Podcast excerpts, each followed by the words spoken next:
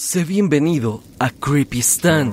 El día de hoy traemos una de las historias más enigmáticas, aterradoras e intrigantes que jamás he narrado a través de este canal, sobre todo porque podría tener implicaciones sorprendentes.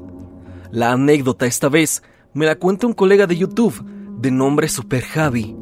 Él me relató esta historia por medio de mi podcast y contaba que algo habita en lo más profundo de los inexplorados montes y selvas del estado de Oaxaca, algo de origen desconocido, que ha tenido contacto con los pobladores cercanos y que sus destinos han sido sellados una vez que entran en contacto con esas entidades que habitan en las profundidades de estos lugares inhóspitos y que varios nombran como los dueños del monte. Los dueños del monte. Desde que tengo memoria, he escuchado toda clase de historias sobrenaturales y vivencias extrañas. Respeto mucho a la gente que no cree. Incluso les he llegado a envidiar, pues ignoran el terreno de lo intangible y no tienen mayores preocupaciones como las personas que creen en eso. Quizá todo sea mental, pero el día de hoy me gustaría platicar una realidad con la cual he convivido y que me ha puesto a pensar demasiado qué hay detrás de los fenómenos paranormales. Este relato me hace pensar demasiado. ¿Qué hay después de la muerte? ¿Qué pasa cuando dejamos este mundo? ¿Realmente existe el alma? ¿Hay seres en otras dimensiones? O como en este caso, ¿qué clase de vida inteligente no humana hay viviendo en la Tierra de forma discreta? Pero en este caso, las entidades que mencionaré a continuación no son para nada un juego que se presten a ser documentadas o desafiadas, o al menos así lo dicen algunos, ya que la mayoría no vive para contar su experiencia con estos seres, y los pocos que lo llegan a hacer tienen muy vagos recuerdos. Te contaré a continuación una de las situaciones más extrañas con las cuales he vivido. Mis abuelos viven en un pueblo de la sierra al sur en la zona céntrica de Oaxaca, zona de bosques y selvas que no se han explorado por completo. Mis abuelos siempre me hablaron de los dueños del monte, y cuando era niño pensé que eran personas millonarias que tendrían una mansión lujosa en lo más profundo de los bosques. Al menos eso imaginaba mi mente de niño. No entendí el contexto hasta crecer y ser un poco mayor. Los abuelos siempre me decían que cada que quisiera caminar por el monte, lo hiciera con respeto y que cada vez que quiera tomar y comer de algún fruto, no lo haga de forma grosera y con medida, pues hay seres que siempre te están vigilando. Previo a contar la historia principal, me gustaría decirte que entendí que estas entidades no son un juego, ya que por el año 2014, cuando yo tendría unos 16 años, pasé unas vacaciones largas en ese lugar, y siendo este un pueblo pequeño, llegué a conocer a un grupo de estudiantes de biología que querían explorar el monte. La gente del pueblo les dijo, así sin más, que lo podían hacer, pero que pidieran permiso al mismo monte.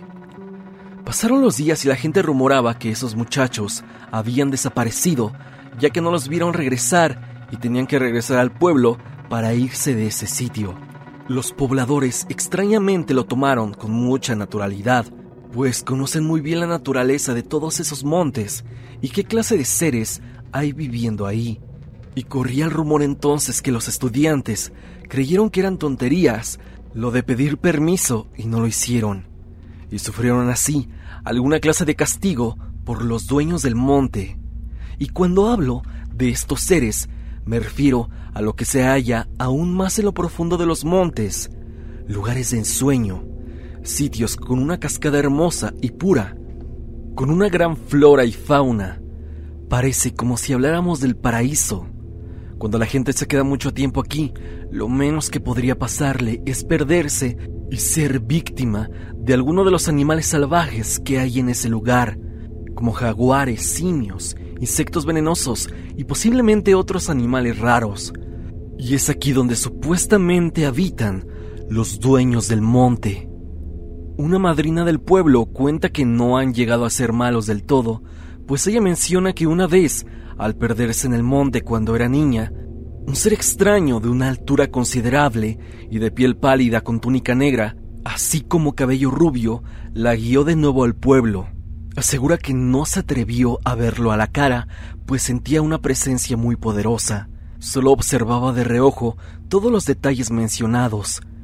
Y esta es la presunta apariencia de estos seres. Pero mi temor radica en la historia que más me ha petrificado al respecto, ya que exactamente hace nueve años se celebraba durante Semana Santa en este pueblo el Via Crucis. La procesión terminaba en una capilla justo en la cima del monte más alto alrededor del pueblo, y detrás de este monte ya se encontraba el lugar de la cascada que mencioné hace unos instantes.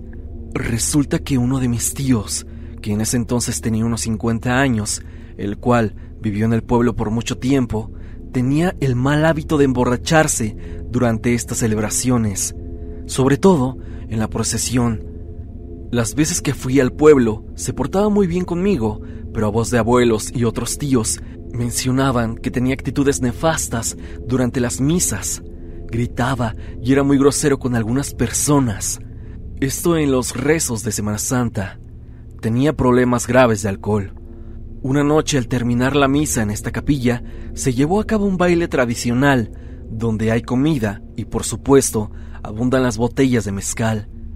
Pues mi tío, a causa de sus excesos, se embriagó tanto fue así que al culminar la fiesta se puso tan mal que no podía moverse. Esto a mi tía, su esposa, simplemente la enfadó a tal grado que se regresó sola a casa sin mi tío, fiándose que él cuando era niño recorría el monte de noche y jamás le pasó nada. Mi tío se quedó ahí tirado, fuera de la capilla. Relatan que gente del pueblo solo lo pusieron en un catre y lo cubrieron con cobijas. No podía quedarse dentro de la capilla por respeto, pero se quedó en una zona segura, donde podía pasar bien la noche y la habían dejado cerca de una fogata. No había mayor problema. Al día siguiente mi tía esperaba a su esposo en casa con la comida ya lista. Él simplemente no hacía acto de presencia. Esto no preocupó a mi tía ni a sus hijos, pues no era la primera vez que mi tío se embriagaba de esa manera y se iba por días. No fue hasta que, en el edificio general, a través de un megáfono, notificaron a mi tía para que atendiera una llamada desde un pueblo que se encontraba como a 40 kilómetros. Esto sí que le sorprendió. Al llegar a este edificio, el presidente municipal dio reporte de un señor en estado de shock que no podía parar de mencionar que venía del pueblo en cuestión, y dado a que es un pueblo muy chico, no tardaron en reconocer la voz perturbada de ese señor, la cual respondía, claro, a la de mi tío. Esto sorprendió a mi tía y a sus hijos de sobremanera, y es que, ¿cómo era posible que llegara a ese pueblo de un día para otro y solamente en el transcurso de la noche? El presidente municipal, en un acto de solidaridad, llevó a mi tía con el mayor de sus hijos a ese pueblo. Ellos ya estaban imaginando cualquier escenario. En sus mentes estaba la idea de que se metió en problemas, fue golpeado y lo dejaron en ese pueblo, pero nada más lejos de la realidad. Al llegar al pueblo, ven a mi tío en un estado de conmoción, sin su camisa y una mirada fría como si hubiese visto al mismo diablo en persona. Cabe aclarar que no tenía señales de violencia y la gente que lo encontró dice que estaba abrazando un árbol mientras lloraba. Mi tío, desde ese entonces, ya no era el mismo. Al momento de preguntarle lo que había ocurrido, pareciendo entender lo que preguntaban, solo mencionó que caminó toda la noche mientras una mano blanca, a palabras de él, sostenía su brazo mientras en su hombro sentía como le daban ligeros golpes con un palo, como si lo estuviesen guiando. Ya no dijo nada más. Dicen que lo extraño de todo esto no solo fue el hecho de cómo fue posible que recorriera todos esos kilómetros en una noche. Como dije antes, desde ese entonces mi tío no volvió a ser el mismo. No hablaba, parecía que estaba en otro lado, dentro de su propia mente. Ignoraba cualquier cosa que sucediera en el presente, pues este estado, o más bien el susto de aquella madrugada, lo llevó a una terrible diabetes. Y lo más sorprendente y aterrador de esto es que tan solo habían pasado un par de semanas y mi tío había envejecido de una forma radical, y con esto me refiero a que adelgazó demasiado. Su piel se arrugó de forma considerable y su cabello se volvió totalmente gris.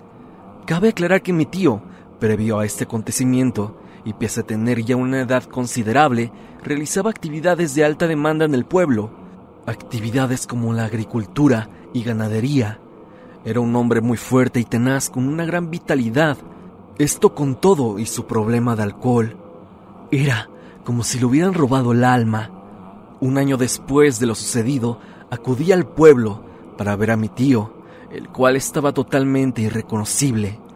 Solo vivía para comer, dormir y hacer sus necesidades. No hablaba para nada. Era como si fuese un despojo de lo que era ese hombre fuerte que yo recordaba. En ocasiones lloraba por nada, se ponía inquieto y no podía caminar muy bien, pues se caía en cada momento que lo intentaba. Era como si también le hubieran robado toda clase de conocimientos y habilidades adquiridas, tanto motoras como instintivas. Lo que me sorprendió de todo esto es que mientras cenaba con mi tía y uno de mis primos, tocando el tema de mi tío, mencionaron de nuevo a los dueños del monte, y que en definitiva no hay que jugar con su poder, y lo que le había pasado al tío lo tomaban un tanto natural, pues dadas las circunstancias, era evidente que se trataba de ellos, y algo le habían hecho a mi tío. Y sí, a mis primos y a mi tía les consta que el alma de mi tío ahora le pertenece a ellos. Y ellos argumentan que le habían hecho eso por faltarle el respeto a las tradiciones del pueblo y sobre todo ser grosero con las personas mismas. Ya entre otros temas de conversación, comentaron que mi tío no era su primera víctima. Relatan que son capaces también de cumplir cualquier clase de deseo y petición a cambio de una ofrenda. Me comentaron que hace muchos años en el mismo pueblo había un hombre con estudios cuya intención era ser presidente municipal.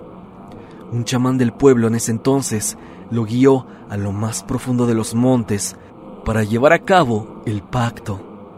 Con el tiempo este hombre sí logró hacerse de la presidencia y de muchos bienes materiales, así como terrenos, pero después de un tiempo y de la nada, cierta noche, un jaguar vino del monte para entrar a su casa. Se habla que el felino lo ultimó y después lo devoró.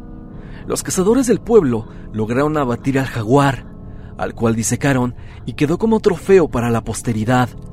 Lo interesante de esto es que el jaguar parecía conocer muy bien o mínimo tener conciencia de lo que hacía ya que Hablan atacó directamente al presidente e ignoró totalmente a su esposa, quien dormía con él, incluso a sus perros que cuidaban su casa. Varios decían que era como si alguien hubiera ordenado al jaguar a llevar a cabo esa tarea.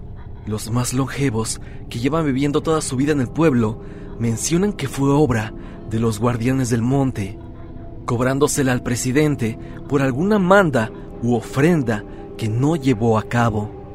Y así como estos, hay un sinfín de relatos dentro de este pequeño pueblo en Oaxaca, donde además de los dueños del monte, se mencionan otra clase de criaturas misteriosas, así como brujos cuyos conocimientos y habilidades desafían las leyes de la física. Pero al final del día, todo llega a conectar con estas entidades de poder que deambulan hasta el día de hoy en el monte. Mucho se ha especulado sobre la identidad de estos seres. ¿Serán acaso demonios? ¿Seres de otra dimensión?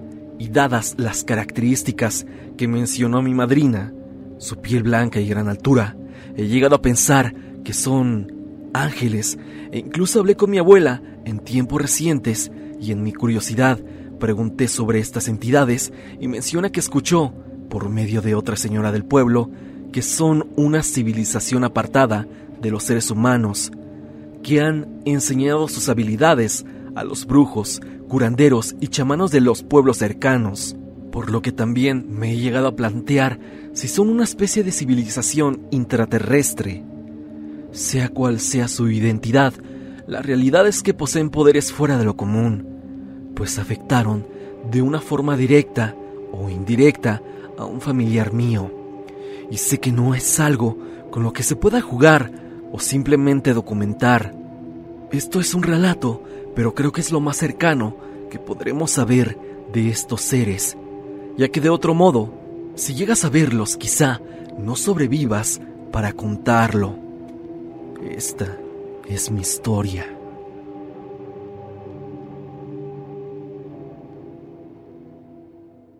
Hasta aquí el video del día de hoy.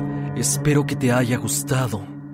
Ya has escuchado una de las historias más extrañas y enigmáticas de Creepy Stan.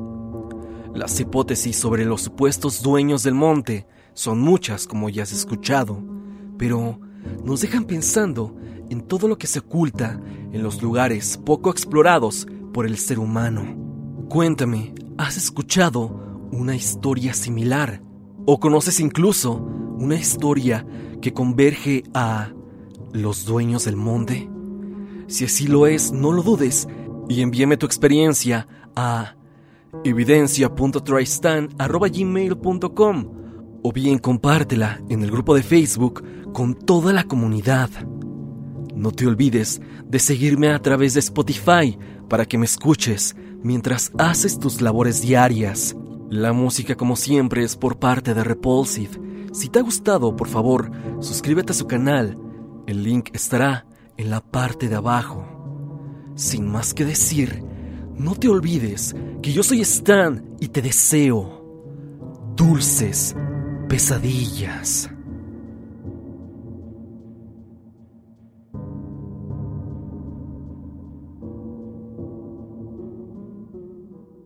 It is Ryan here, and I have a question for you. What do you do when you win? Like, are you a fist pumper? A woohooer, a hand clapper, a high fiver. I kind of like the high five, but if you want to hone in on those winning moves, check out Chumba Casino. At ChumbaCasino.com, choose from hundreds of social casino style games for your chance to redeem serious cash prizes. There are new game releases weekly, plus free daily bonuses. So don't wait. Start having the most fun ever at ChumbaCasino.com. No purchase necessary. VGW. Void were prohibited by law. See terms and conditions. 18 plus.